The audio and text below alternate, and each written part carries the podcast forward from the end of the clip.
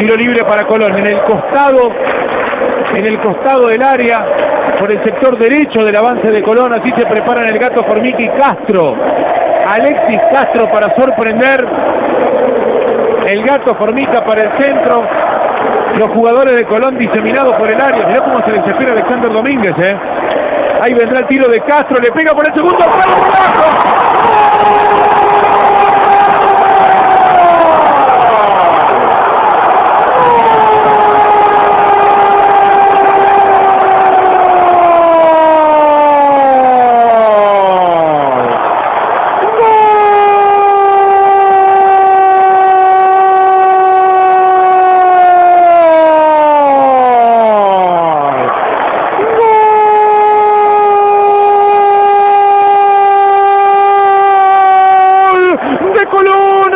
Gol de Colón, gol de Colón, gol de Colón, golazo, golazo de tiro libre, golazo de Alexis Castro, golazo de Colón a los 39 minutos de esta primer parte del Brigadier, sacudió la red del arco de Guido Herrera, desde el costado derecho, el tiro libre, ideal para un zurdo de Alexis Castro, un ángulo muy cerrado, pero sorprendió en definitivas porque colgó la pelota del ángulo derecho de Guido Herrera, un tiro libre magnífico, cerrado, buscó el ángulo y lo consiguió Alexis Castro, 39 minutos, golazo del número 11 de Colón y del pie zurdo de Castro, Colón, Colón le gana el complicado Talleres, Colón 1, Talleres 0 en el Brigadier.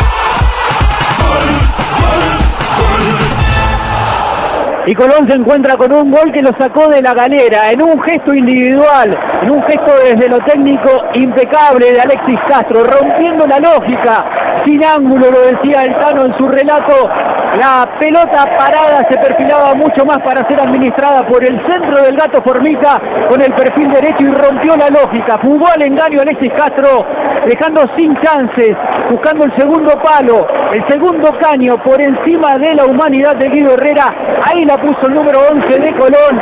Y Colón, el equipo de Domínguez que se encuentra con esta mínima diferencia en su favor, es 1 a 0 para el dueño de casa.